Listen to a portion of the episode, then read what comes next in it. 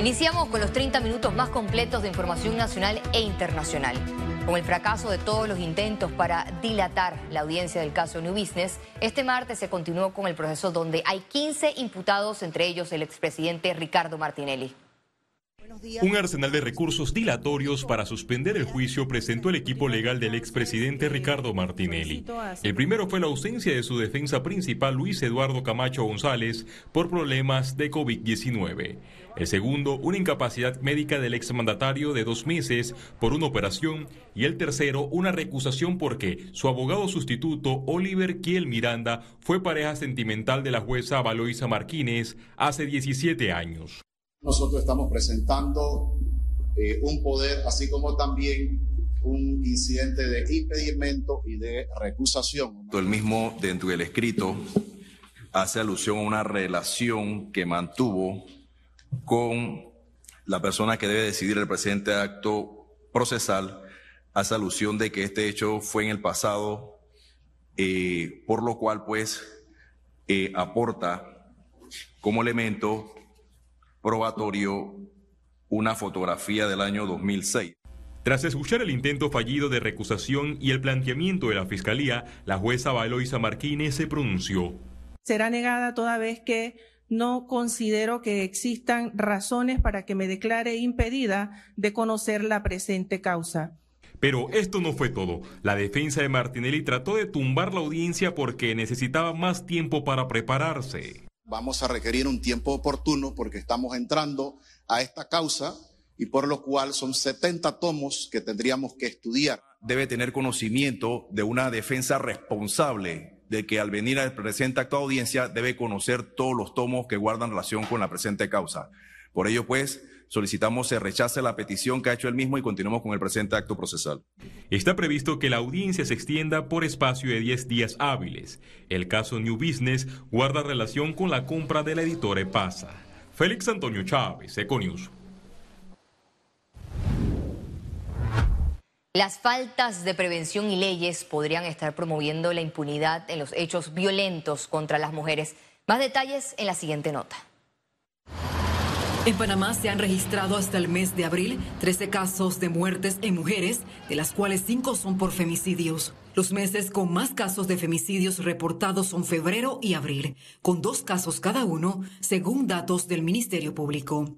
Mientras los meses con más muertes violentas a mujeres son enero y marzo, con tres decesos. El panorama es preocupante. Las víctimas de violencia no solo son adultos. En los últimos años, el fenómeno ha afectado a menores de edad. La edad de las mujeres que son asesinadas siempre va en disminución, es decir, Hoy tenemos escenario de niñas de 10 años, abusadas sexualmente, asesinadas. Uno de los casos más recientes fue el asesinato de la niña Lina Rojas en la provincia de Chiriquí. Juristas advierten que el escenario es más crítico. Como la niña Lina, hay otras niñas más que pues murieron a manos de su agresor. Eh, no es la única, hay otras que han desaparecido y al final pues han sido eh, asesinadas por su agresor. Las provincias que presentan más casos de femicidio son Chiriquí con dos, le sigue Colón con un caso, Herrera uno y Veraguas uno. Abogados aseguran que los acuerdos de pena en delitos contra las mujeres es un factor a evaluar por las autoridades. Una persona que haya cometido un delito eh, y haya sido condenado a 25, 30 años mínimamente, que es la condena por femicidio, se le concedan acuerdos de pena por menos de 15 años. Soy del criterio y me mantendré enfática que ese debe ser eh, un método alterno que tiene que ser excluido de este tipo de delitos. Las edades de las mujeres que pierden la vida por femicidio oscilan entre los 18 y 24 años, así como los 35 a 39 años. El diputado independiente Juan Diego Vázquez explicó en el programa En Contexto el funcionamiento de la Comisión de Presupuesto de la Asamblea Nacional y la posible desviación de fondos públicos. Yo he visto muchos dignatarios, directores y ministros que no están citados a la comisión, pero que acuden al despacho del, del presidente de la comisión. Los traslados de partida están reglamentados en la ley y deben todos sufrir el mismo destino, que es enfrentarse a los 15 miembros de la comisión, no solo al presidente, y luego que se apruebe o no. Este martes se aprendieron a dos exfuncionarios de la Lotería Nacional por la presunta sustracción de dinero de la bóveda en la sucursal Río Abajo. En este caso, la Lotería Nacional de Beneficencia se constituyó querellante. Una vez tuvimos conocimiento de la posible sustracción de los 95 mil balboas eh, que se dio en la agencia de Río Abajo, la Lotería Nacional de Beneficencia hemos colaborado con el Ministerio Público en todo lo necesario para que se esclarezcan los hechos. La Mesa Técnica de Medicamentos aprobó el procedimiento abreviado para registro sanitario para acelerar el proceso de adquisición. El vicepresidente José Gabriel Carrizo lideró la reunión con los representantes de la Caja de Seguro Social. Durante esta sesión se presentaron las nuevas guías farmacológicas para una mejor planificación y adquisición de medicinas. Un procedimiento abreviado que es muy importante. El Ministerio de Salud informó este martes que la región metropolitana captó a más de 5.000 niños rezagados con vacunas. Ante esto, el equipo de enfermería estará realizando jornadas de inmunización.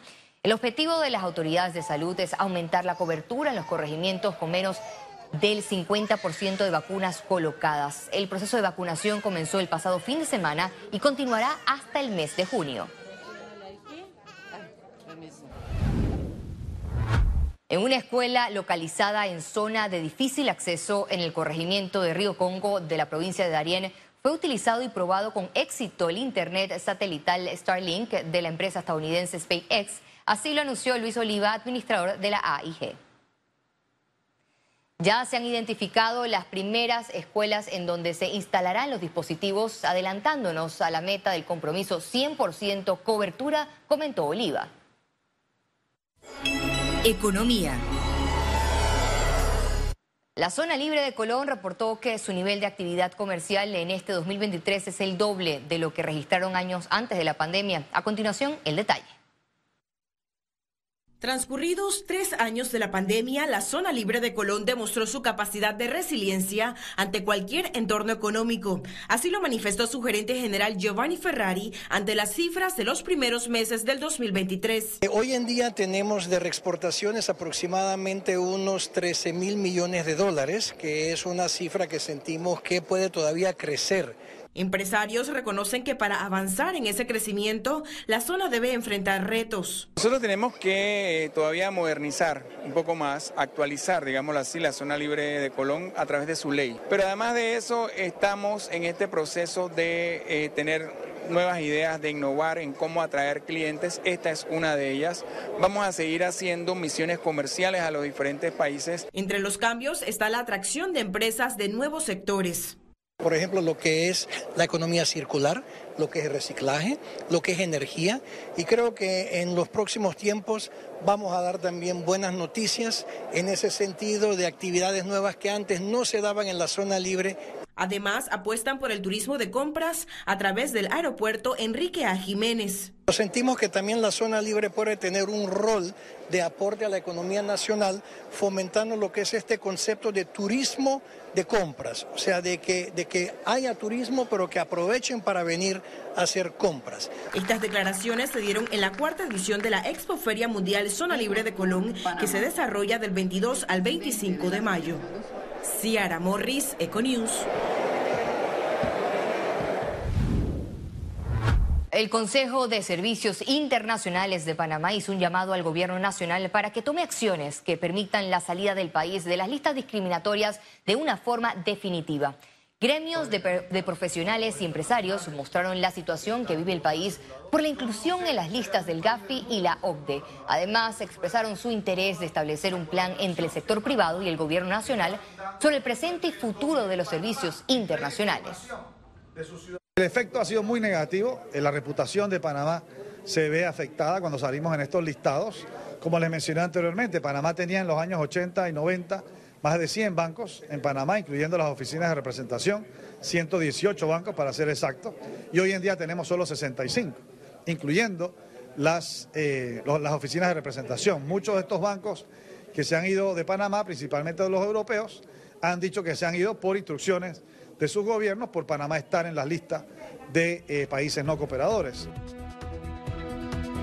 Al regreso, internacionales.